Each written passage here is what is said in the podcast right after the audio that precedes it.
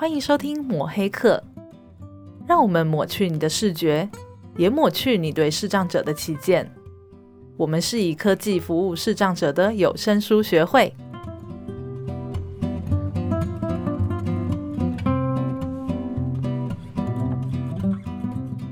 嗯，木炭，你有没有发觉我们办公室最近有点冷清啊？哦，就是一个我讲话都没有人会笑，然后或讲话会有回音的这种状态。对，所以大家就知道这个木炭在我上班的时候都在讲笑话，不是这样子。这种工作大家有没有兴趣啊？等一下，不要造谣，造谣抹黑啊！对，其实是因为我们学会最近办了一个很蛮重要的活动，为期三个月的职业训练。对，这职业训练我们今年蛮特别，我们刚好跟另外一个单位有合作，呃，在我们。学会以外的单位在办理，所以说我们学会的同仁呢，都花了蛮多的时间，还有蛮多的人力一起去帮忙这件事情。哎、欸，这个职训其实算是我们的重头戏，而且我觉得也因为我们原本的单位性质就是在服务市长，嗯，我们合作的这个单位，包含我来上课的这个学员。不只是视障，哎、欸，对他们很多不同的障别，嗯，呃，当然也是因为台北市政府的这个职业训练的一些相关规定啊。不过也正是因为呢，让我们接触了更多不同障碍别的朋友，我觉得蛮有意义的。对啊，我会觉得说，哎、欸。原来我们的能量可以扩及到其他的账别，嗯，那也让我们看到其他账别他们的一些需求，在呃，不管是路上碰到其他的账别的人啊，对对对，还是我们未来碰到一些个案，因为个案各式各样嘛，嗯，都会让我们更有同感。嗯，这也是我觉得我们跟了这个鸡蛋糕这样子录了这样子的节目之后呢，这个对于其他账别的议题的接触更广泛，哎，我觉得也是我们这个节目非常棒的一个开始。对啊，那上个礼拜其实我们跟鸡蛋糕聊了蛮多有关于呃我们当初如何相识的，对对对 为什么会合作的一些故事。当然也聊到了有在在以忧郁症为出发的状态下，呃会面临到的议题跟视障者有什么异同。嗯、那接下来我们也会继续跟鸡蛋糕聊有关于视障跟忧郁症这个两个差别跟一些相似的地方。没错，也请大家继续听下去喽。好。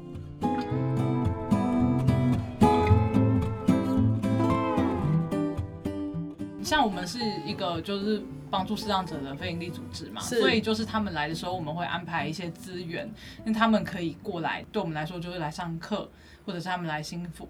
但是刚刚听鸡蛋糕这样的讲法，就是说，哎，可能你比较去自费去医疗，那你有没有那种，你要怎么知道有些东西是可以带回家练习？因为你没有一个固定的场所可以去嘛。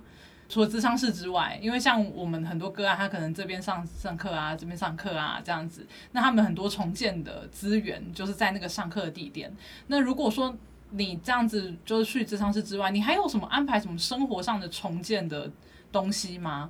那你是怎么判断你自己需要什么东西？重建的方法，大部分我就是会直接咨询医师跟心理师。嗯嗯，对。嗯，那你现在有什么重建的东西吗？重建的东西嘛，嗯、主要还是练习要规律作息。嗯嗯，对，这个是我目前生病之后最大最大的课题，是规律作息。是。那像你这样子讲话这件事情，也是别人给你建议你去做的重建吗？是我有意识的在练习，因为我以前讲话速度非常非常的快，嗯、是没有人可以有那个。插话的机会，对，对你，嗯、你你找不到我的逗点跟句点嗯嗯，所以这个是一个很明显的丧失，对我来说，OK，对，所以我会沟通能力上，所以我会非常的渴望把这件事情找回来。这个是你自觉的想要做，我自觉想要做，还是说医生有建议你要这么做？没有，我自觉想要做，嗯、因为呃，就是我前面提到的，我在前期在治疗的前期，我非常想念。那一个还没生病的我自己，嗯嗯嗯嗯，那当然也跟心理师讨论了很多。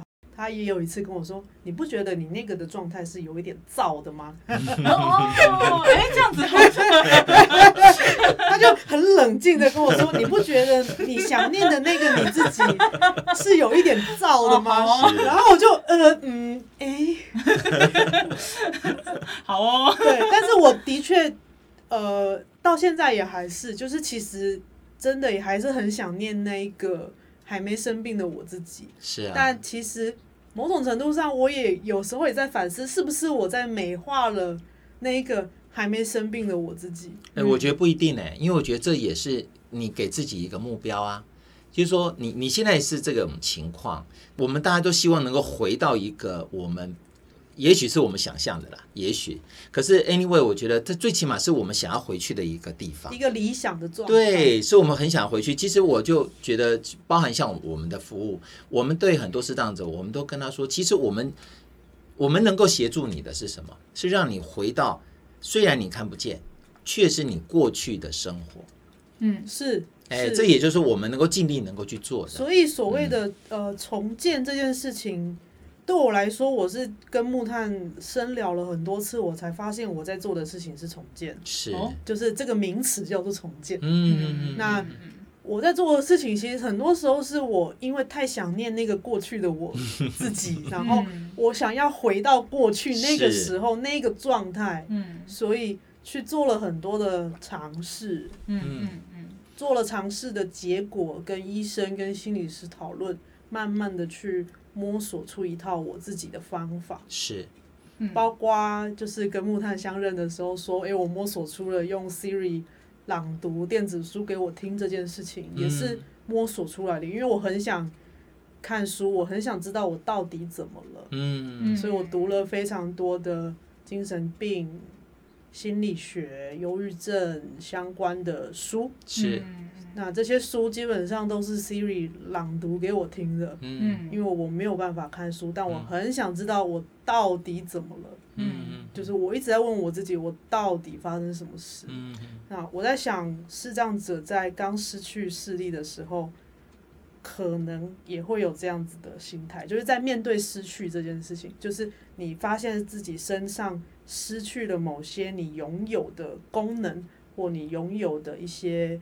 技能、天赋等等这些东西，你觉得自己失去了，那带来的遗憾的那种情绪，我花了非常多的时间在咨商室里面跟我的心理师爬书这整个脉络，然后找到一个我自己的方法去面对跟处理这些事情。是，所以嗯，面对失去这一环，我想就是我在读。迎接视茫茫的世界这本书的时候，一个很大的共鸣。嗯嗯，对，就是他一样都是，因为他主轴是在中途失明的人嘛，是的，所以你知道你原来的生活长什么样子，是的，嗯嗯，然后你必须要在失去某一些东西之后，试着再回到原来的样子。嗯，对。其实我觉得这边要回到前面鸡蛋糕讲的一个很重要的观念，其实重建它就是你找回你生活的模式，但是其实很残忍。可是我们也很想要强调的是，视力的失去这件事情，有的时候它是没有办法回去的，不可逆啊。对，因为。呃，有有些时候你就是得要面对这个状况。虽然我，因为我们现在我们现在没有面对一个真正的视障者，所以我们当然可以讲得很轻松。但是我们在这个地方工作，其实我们很清楚，当你碰到有一个刚视力退化的人，他其实在积极营在找方法的时候，你真的很难直接告诉他说，真真的没办法了。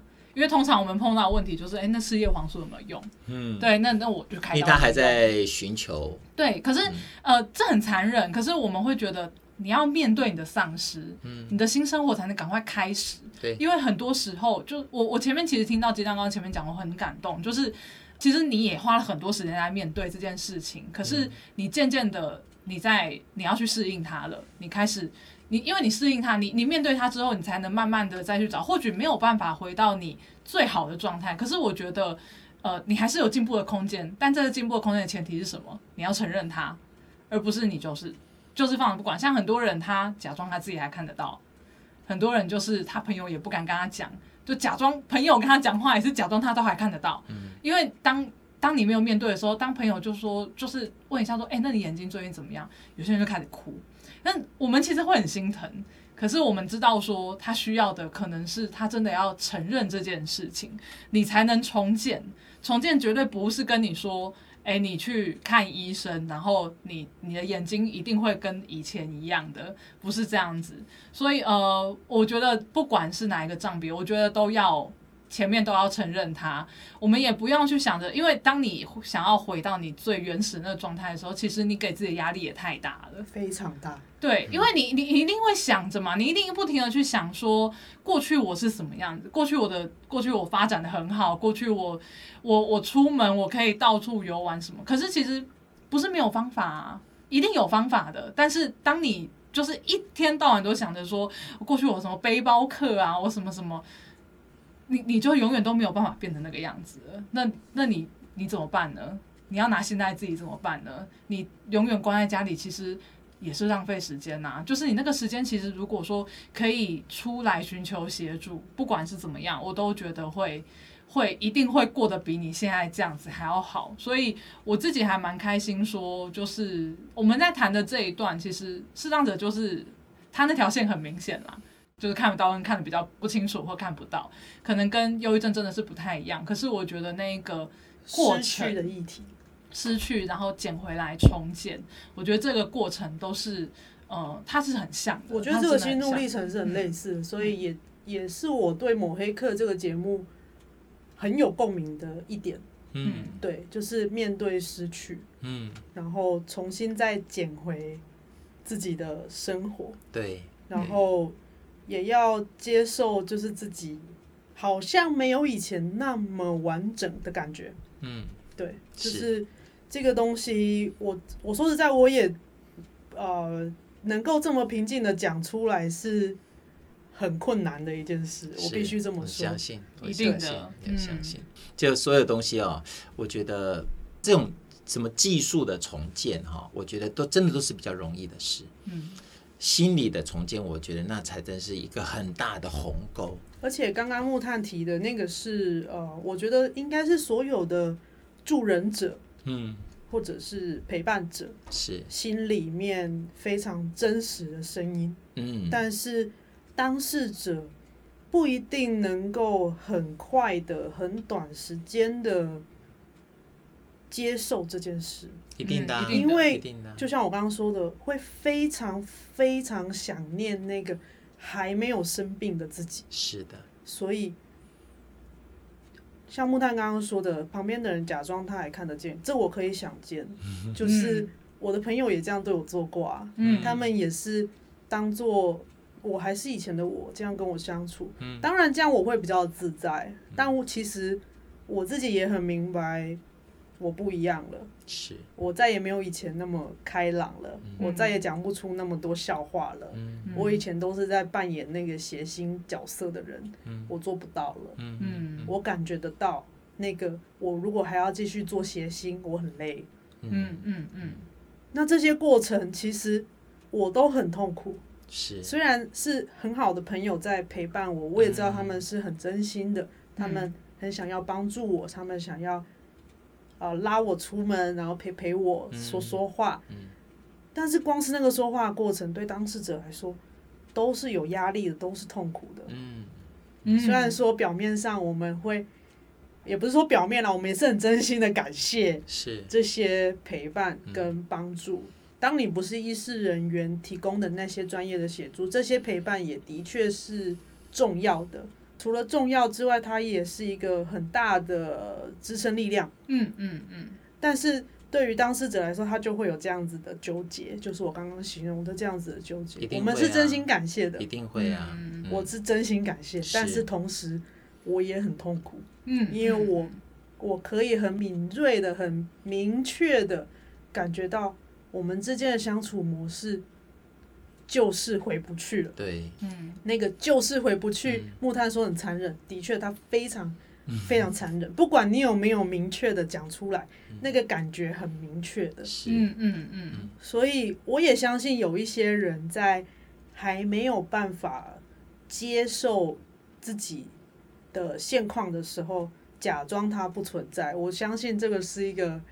大部分很好用的方法，对，说实在，它非常非常好用，方便啊，因为很舒服。是，是你只要假装这个问题不存在，它就很舒服了。嗯，但是我觉得这个是心理智商给我的很大的支撑啦。嗯，对，就是我可以把我所有的不舒服在那个都丢进那个空间里面。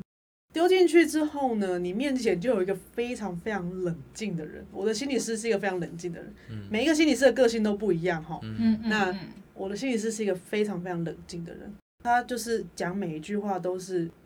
对我来说是面无表情的，可能一般的人看可能会觉得他在微笑，我不太确定。是，但就我到目前为止，嗯，我都一直觉得他都是面无表情的。嗯，然后包括他讲的话，就是我刚刚讲的什么，你不觉得你这样有点燥吗？嗯嗯嗯，你你这样是瘫在地上了。嗯嗯，就那种很中性的言语，我都觉得好冷漠。嗯。然后我也有在某一次的咨商，我就跟他说，我觉得你很有距离感，我觉得你很冷漠，我我就直接讲出来，然后我们去探讨为什么我会觉得他很冷漠，为什么我觉得他有距离感，这些东西是不是也有一些我其他的议题造成的？嗯，那这个东西其实都可以是一个讨论的题目。我觉得这是专业，这个是专业的人做得到的事情。那当然朋友做不到，不要紧。尽量不要紧，就是真的没有关系。就是我在我的节目里面也会一直呼吁陪伴者们或是家属们做你们能做的事情就好了。很多人很多人也会来私讯问我说，我可以做什么？我可以为我的朋友或者为我的家人做什么？我说没有关系，做你能做的，然后你要照顾好你自己。嗯嗯，有的人就是可能真的真的可能太心疼对方，太心疼那个当事人，他会为他做很多。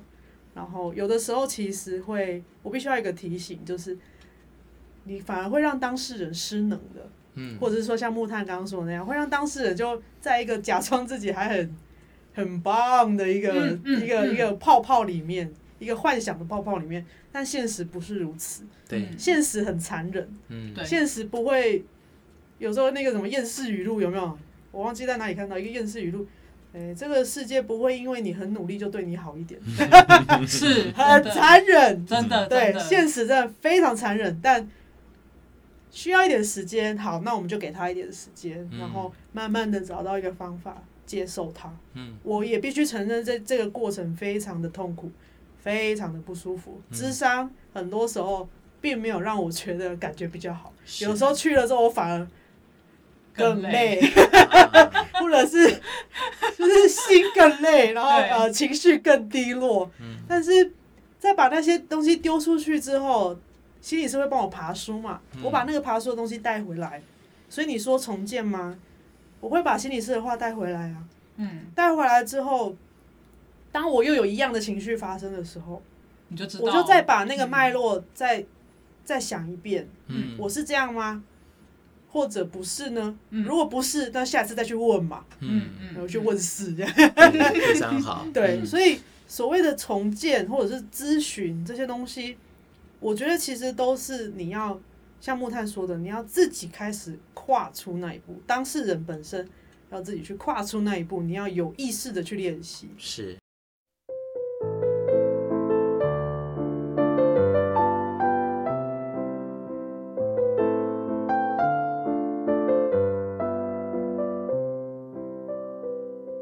有一些东西可能是我下意识的做的，像 Vincent 刚刚提到的口条这件事，就是我下意识要做的，因为我明确的感觉到我讲话有问题，然后我不喜欢我讲话有问题，嗯，我就开始去练习我讲话这件事情。对，那心理的重建、生活功能的重建，这些东西都是在错误当中学习啊。说实在就是这样，错误跟尝试当中学。然后我试了什么，我就跟医生说什么。我试了什么，就跟心理师讲什么，嗯嗯，然后他们一定会给我一些回馈，嗯，然后我都很直接嘛，所以我的医生也就才会，我想也是因为我这样子的沟通方式，他才会这么直接，然后像前面这样讲的，这样 魁违这样将近两年的时间，这样第一次凶我。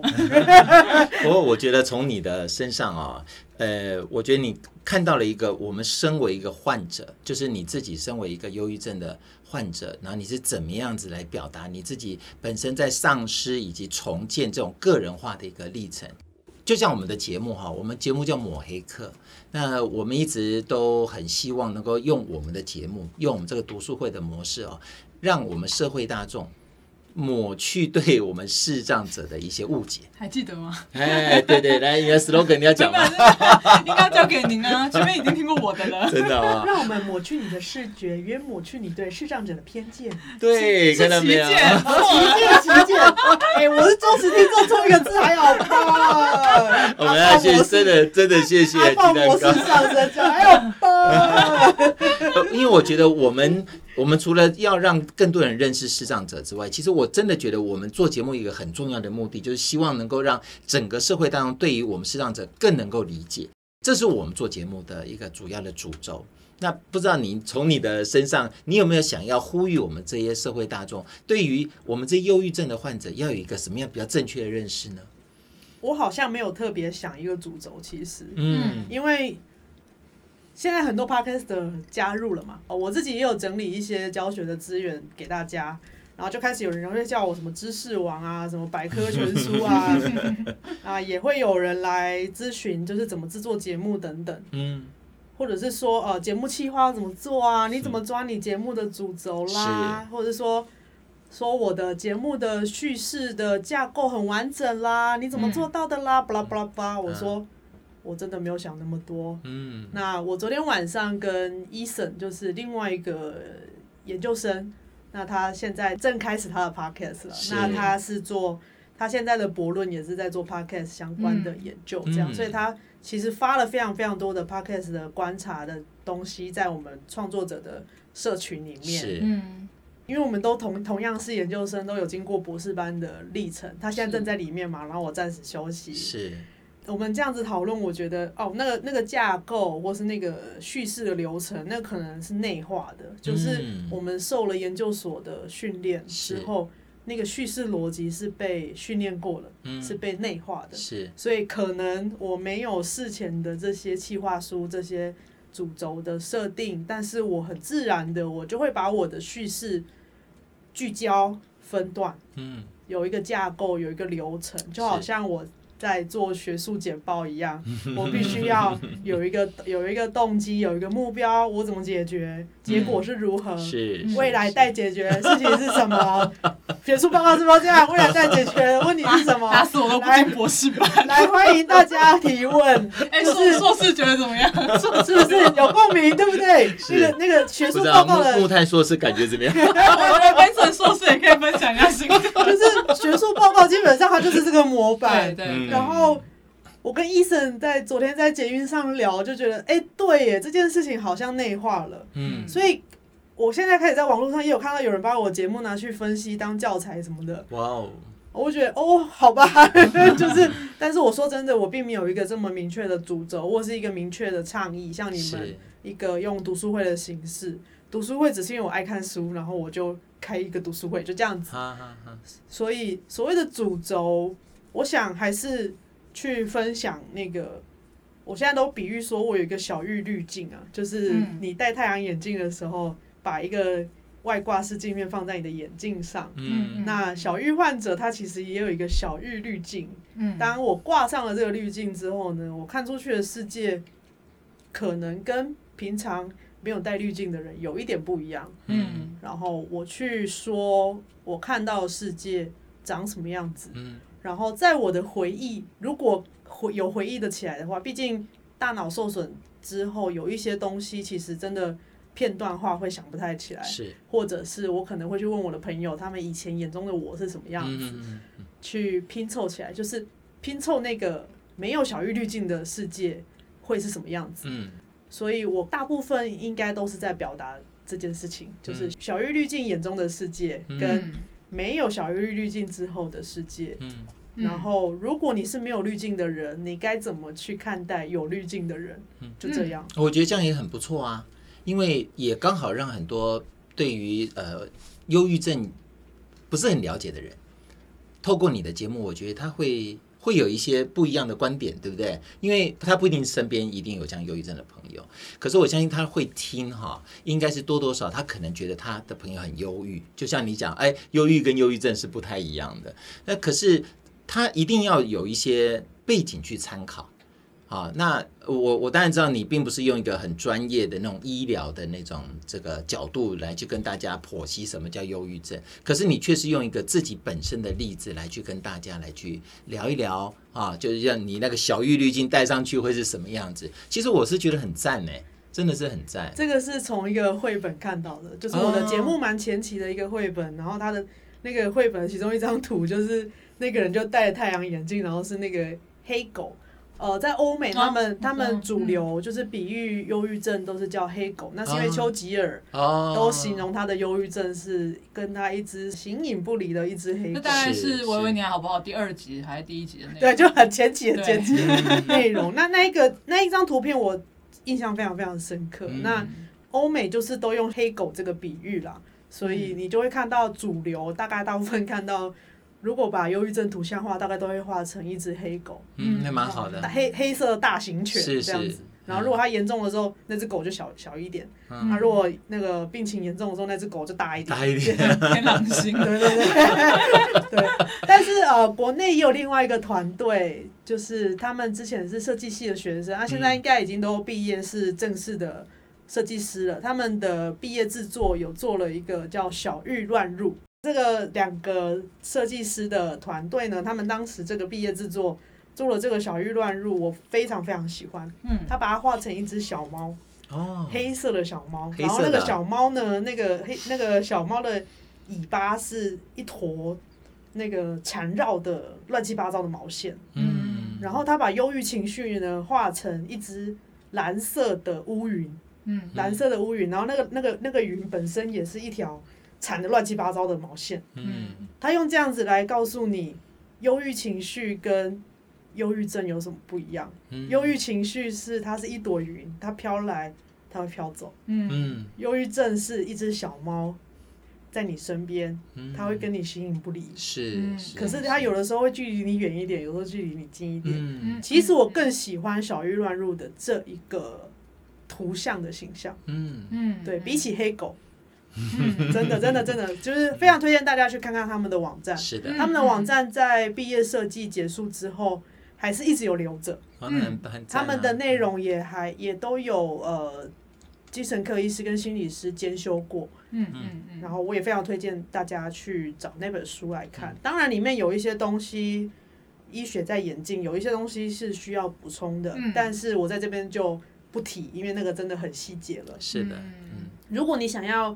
初步的认识忧郁症或者是低落的情绪的时候，你该怎么办？嗯嗯，我觉得可以去支持这本书，它是台湾的在地团队，很赞哦。对，所以真的真的是可以去支持那一本书，你可以得到很多方面的知识。然后我的节目其实也有一些东西是从里面取材的。嗯，对，嗯，当然我介绍过这本书很多次，但是我也。后续的节目也是会稍微想一下，说我要介绍哪一个面向，然后看一下书里面写什么，嗯，然后再抓一小段出来取材。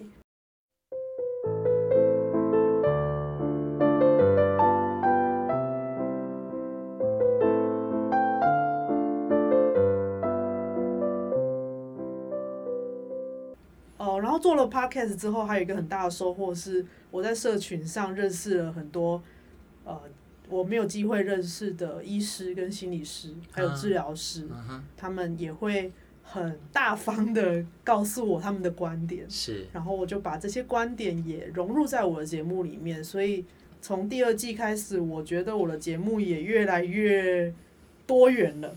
虽然我还是一个人的节目，还是单口为主，嗯但是这些内容其实。我都我都会说它是广义的访谈，就是其实那些都是别人给我的回馈，是、嗯，或是我跟别人文字讯息来回聊天的过程，嗯，然后我把它整理起来成成一篇内容，这样，对对对。你有没有感觉到，就是在关注这种弱势议题，大家都会有一个想法，什么想法？就是真的很急着想要让大众认识这样的群体。当然呢、啊，对，有包含像你刚刚说的，像。医生或者治疗师等等的，然后包含你自己，其实包含我们。我觉得像鸡蛋糕很特，呃，不能讲特别，就鸡蛋糕本身就是呃，算是第第一视角然后像我们两个就第二视角，是，所以我们上次才会把眼睛蒙住录音，因为其实我们会觉得，呃，不管怎么样啦，就是为什么我们会走访谈，因为我们就是少了一个。呃，真正的第一线的感受，是，所以我们在看很多书。其实我们我们在看很多书的时候，这样看这本书，我们讨论那些议题的时候，我们是要跟同事讨论的。是的，因为我们有同事，包含常进人啊，包含之前我们访问过我们的社工，嗯、他们本身也是视障者，嗯、所以我们必须要呃跟他们聊，就说，哎，这本书这样讲，你赞成吗？嗯、你觉得怎么样？要练习那个同理的感觉。对，因为终究我们不是第一线的人，没错，所以我们没有办法去解释。那可是。呃，包含我们做节目的过程，前阵子做 Q&A 的过程，我一直在强调，就是我可以感受到他们真的有千言万语想要讲。嗯，为什么想要讲？是因为他们真的有挫折了，嗯、就他们才知道说，终究回归到一个点，就是大家都不了解他们。对啊，对。可是我们我们要的了解，绝对不是说，不管我们两个两个做的议题是，虽然我们两边做的议题是视障跟忧郁症，但是我们到重点都要强调说。真的不是要你可怜我们，没错，不要。对，不是不是说不是说视障者好危险好可怜，视障者需要帮助，视障者啊，他们他们就是就他们就是找不到什么，他们的工作这样，所以我我觉得我施舍给他一个东西，可是我们要的也不是这一个。其实《迎接死亡世界》这本书，它在后面啊，包含不要讲这本书好了，包含我在服务的时候，就是我我不是社工，所以我不会服务，我不算是第一线服务个案的，可是我社工就是。我社工会跟我讲一件事情，我很喜欢他的概念，就是我们跟个案的关系不是我们去帮助个案，而是我们跟个案合作。就当今天这个个案愿意，例如说他愿意学电脑了，我们再跟他一起做，而不是我们就强迫他说：“我跟你讲，你一定要学电脑，你才会做得很好。”可是他就偏偏不学啊，我浪费了三百个小时在他身上也没有用，他就不学就是不学。那其他需要帮助的人怎么办？我们的资源怎么可以？我们资源没有办法无止境的给，所以我我其实过去我也承认，我一直会有一种，嗯、把我要帮助的个案优化美化的感觉，就是我会觉得说啊，视障者就是我，我们就是要帮助他。可是其实有些视障者就是人呐、啊，忧郁症患者也是人呐、啊，一定会有你喜欢或你讨厌的嘛，一定会有就是。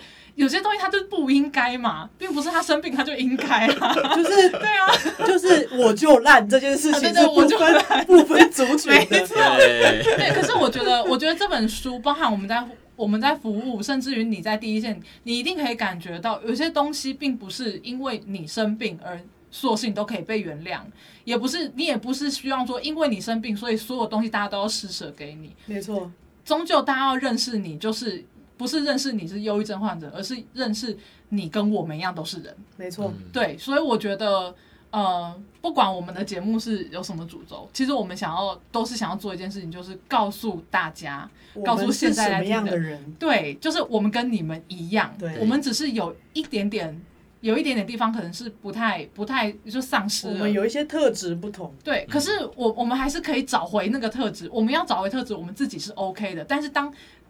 一般平民、平民、平 平民没有这个状况的人，对，我们就说明眼人嘛。那个说一般，我们就说一般人好了。一般人，说一般人，他们可能他们带了一个一般人滤镜，他们就会觉得你们你们就是不一样，所以我我必须要，我就是要可怜可怜你，我就是要给你帮助，然后别人不给帮助，像。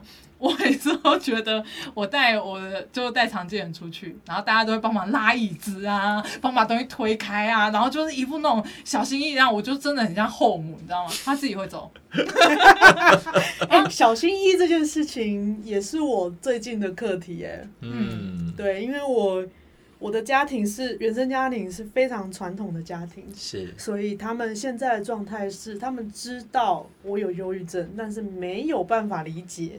忧郁症到底怎么回事啊？他们也不知道我有做 podcast 啦。嗯，对，就是我做 podcast，就是我叫鸡蛋糕嘛，就鸡蛋糕是我在现实生活中跟我一点关系都没有的名词。嗯，对，那我也没有特别告诉身边的人我在做这个 podcast，所以基本上我的听众都是我不认识的人。嗯嗯，我的家庭就是只知道我有忧郁症，然后没有办法理解我到底发生什么事。嗯嗯。但是他们就会感觉到忧郁症好像是一个很严重的东西，所以他们会对你小心翼翼。小心翼翼，我可以感觉得到那个小心翼翼的。其实即使即使我自己我生病之后，那个情绪的感受度、那个敏感度是比较低的。嗯，哼，我比较感觉不到。自己的情绪起伏跟别人的情绪起伏，嗯嗯，但是我还是可以感觉到那种小心翼翼的距离感，对，那个是感觉得到的，就是一定会啊，对对对，所以所以木炭说的那个我非常有感觉，是我我们碰到太多了，我们非常非常对非常有感觉，就是小心翼翼啊，其实不需要，不需要，就是。就是，但也不要太大啦啦。对，就是就是也也不用，对，但是也对对对，就是也就是就是我我可能也没有办法像以前这么开朗或什么之类的，嗯、但就是跟我跟我呃，应该说像以前那样子亏我，那是没有问题的。对对对。对啊对啊，就是你也不用因为就是我看起来好像呃比较没电或是比较没精神，然后就。好像就觉得说你你要你是不是需要休息？嗯嗯嗯，你是不是累了？嗯，这样不需要这样子这么小心的问，就是叫大家都用平常心来对待。对对对，平常心。我觉得平常心这件事情还真是需要训练哦。哦，没错，很需要训练。就包含我们啦，我们进来的时候其实也是有在调试。有的，有的，有的。嗯，那你看我们做自工训练也是，我们做自工训练。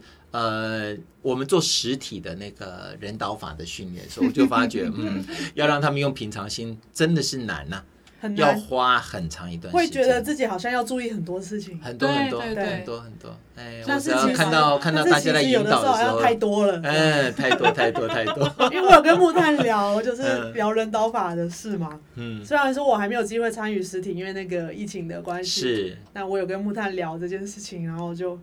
对呢，其实好像有时候真的是注意太多了。对呀，对呀，所以他就说他像后母啊，就对啊，哎，嗯，因为我我因为我会自己去带入那个角色。对对对，上次我们去跟鸡蛋糕去台南吃饭的时候，嗯，然后他也是很紧张问我说，我说我会带我们社工去，然后我们社工弱势，他一直很紧张的问说，哎，那那你再告诉我要注意什么？我说不用注意，他自己会吃。像不像后母？其实我是刻意表现给外人看的。我知道，我知道，对我就是那种不用他自己，哎，那个某某某椅子在那边自己拉，右手边这样。对。但其实他们自己就可以做。就是我，我就看得到，哦，原来是这样，那我就可以理解，就是为什么木炭会这么说。是。嗯。但就是我也是我自己知道，我问的那一句是好意，就是我需要知道。我需要注意什么？是的，对，嗯，就是我我知道他有一些不方便，所以我会需要知道我需要注意什么。那如果没有什么需要特别注意的，那我就是呃稍微看一下它的安全就好了。嗯，没错，就是我我就我就知道是这样的状况就好了。是的，对。那木炭当天也是蛮好笑的，然后就下车，然后就哎这边。哎 哎，那边，然后就，然后经过经过一个可能比较大的水沟，我说，哎，那扶着我的肩膀，这边有个水沟，就是就是很日常，非常非常日常，就是就是，我就我就哦，OK OK，原来是这样子啊，就是，那我觉得这期一副就是我虐待同事，没有没有，我就是没有没有，我觉得这个其实是非常棒，就是它不是，呃，我觉得不要不要不用绑。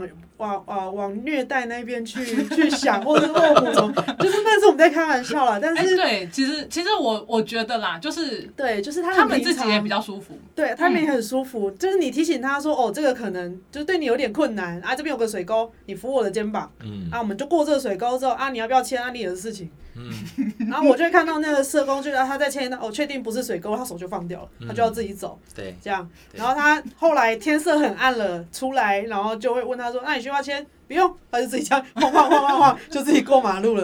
哇哦！当时我看他过马路，我真的是心里哇哦，是哦。他就自己这样走到车门边，等车停下来，他就开开门，这样，很非常的自在。然后我们也很自在，我们就在马路的对面，然后等他。OK，他上车，然后我们再上车。就是那一次，呃，对，跟你们的社工相处的那个体验，就觉得哦，对，其实。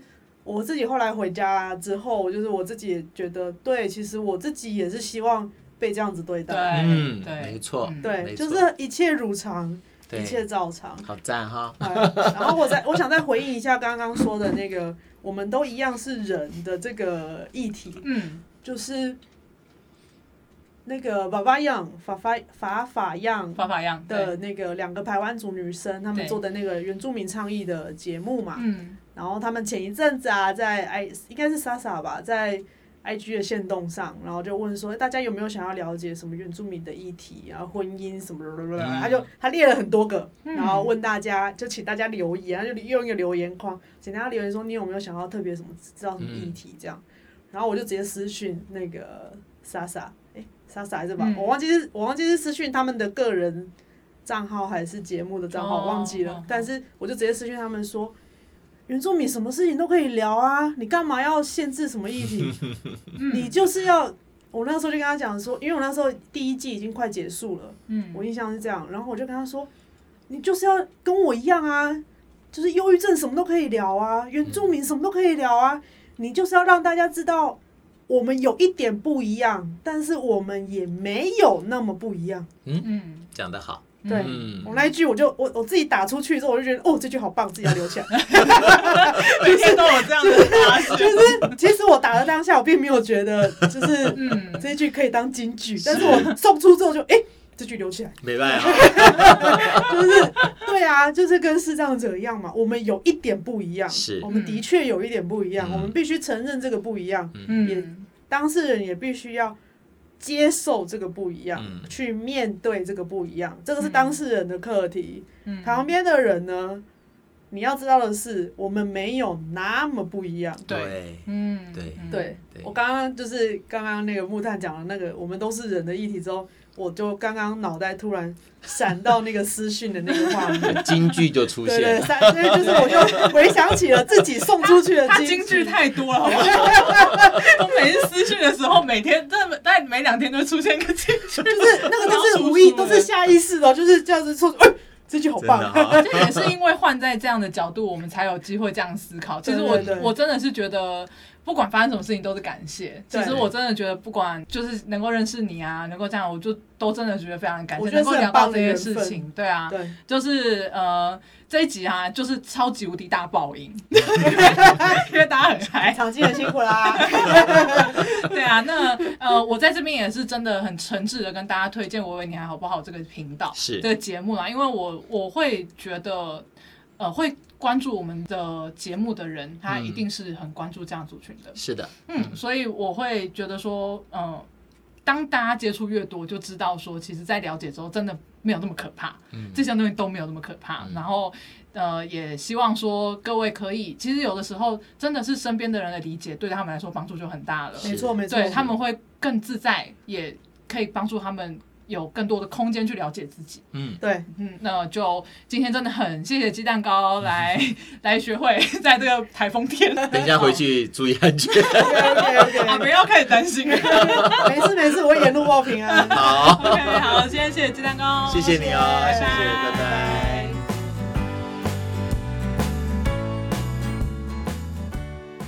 我们跟鸡蛋糕这样子聊完啊。我真的发觉，哎，我们虽然是一个专注做视障服务的单位啊，可是有这样的机会，包含上一次跟那个 Dami 啊，嗯，嗯，啊，便治疗师的便利贴这样聊聊，嗯、我真的发觉我们好像有点慢慢跨出我们视障服务的领域。阿北，你记忆力是不是不行了？Dami 还有配音啊？啊，是是是，不好意思，配音这样忘记了他们。我现在跟你举手说抱歉。对啊，我觉得 这当然要纠正一下，我们不可以。一定要，一定要。对，谢谢便利贴。对，我们都是有便利贴，二点零的人。有有有有。不过我觉得透过这样的合作啊，其实呃，不管是对我们议题跟看法的拓展，还有我们数据上的展现，其实我都可以看出来。哎，我们虽然对在视障者的服务是专业的，嗯，可是，在透过跟其他不同议题的主持人的节目合作。可以看到蛮多不同的面向的。对啊，我觉得除了我们的视野更宽广之外啊，我觉得有两个蛮值得我我们节目好好的去深思的哈。然后我被拉进去了，对，一定要把你拉进来。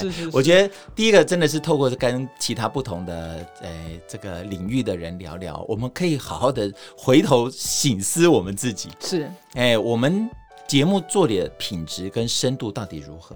嗯，对，哎，我我觉得，对，我觉得这蛮 蛮好的哈。对，另外，其实也正是因为我们听到，不管是治疗师，不管是我们这些忧郁症的患者的一些状况，呃，我们也可以去借由别人的一些角度来看我们视障服务的时候，我们也可以去多激发一些，哎，我们以后可以有一些什么不一样的服务的模式。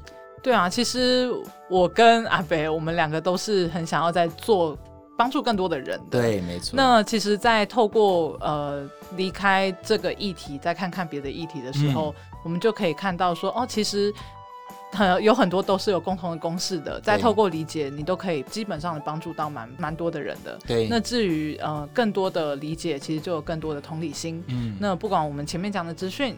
还是我们在透过在跟其他的主持人沟通聊天的过程，嗯、我们都会觉得说，哦，原来我们做的远比我们想象的还可能更多。对呀、啊，对呀、啊，我我真的觉得我们不管做哪一种类型的服务哦，呃，我们都应该要偶尔跳脱出来看一看。嗯嗯，所以在此也呃也当然是一种小小的喊话，我们也希望说，哎，如果说大家其他节目主持人或者是其他听众。嗯如果对呃视障服务有点想要了解，或者是想要跟我们合作，嗯、想要跟我们聊聊的话，嗯，其实我们一直都在西门等着大家。对，张开双手欢迎你们哦。对啊，我们希望可以有更多的合作跟更多的理解。其实不管怎么样，都是共好的。对，嗯、没有错。好，那我们这个礼拜的节目就到这边。那如果说呃对我们的节目有兴趣，欢迎在脸书追踪有声书学会。对。那如果是对我们上班的一些幕后花絮有兴趣的话，可以追踪不谈的 IG。嗯、对我也常常被会被 tag。所以 最近因为那个拿到治疗师便利贴 二点零版，然后跟人家那边争风吃醋。这很好，你看我们 Podcast 的多么热闹，多么争风吃醋。对啊，那如果大家对我们的节目或者是对呃任何议题有共鸣或想法的话，也都会欢迎留言给我们，或者是给我们评分。对，不要忘了五颗星哦。好啦，对我刚前面已经说过了，我之前好几个礼拜说过，四颗星、三颗星我都接受，好不好？好，留言给我们就行了。对，重点是要给我们一些回馈。好，对啊，那我们就下礼拜见喽，嗯、拜拜。拜拜。本节目由正成集团赞助，社团法人台湾数位有声书推展学会录制剪辑，有声书学会以科技服务视障者的 NPO。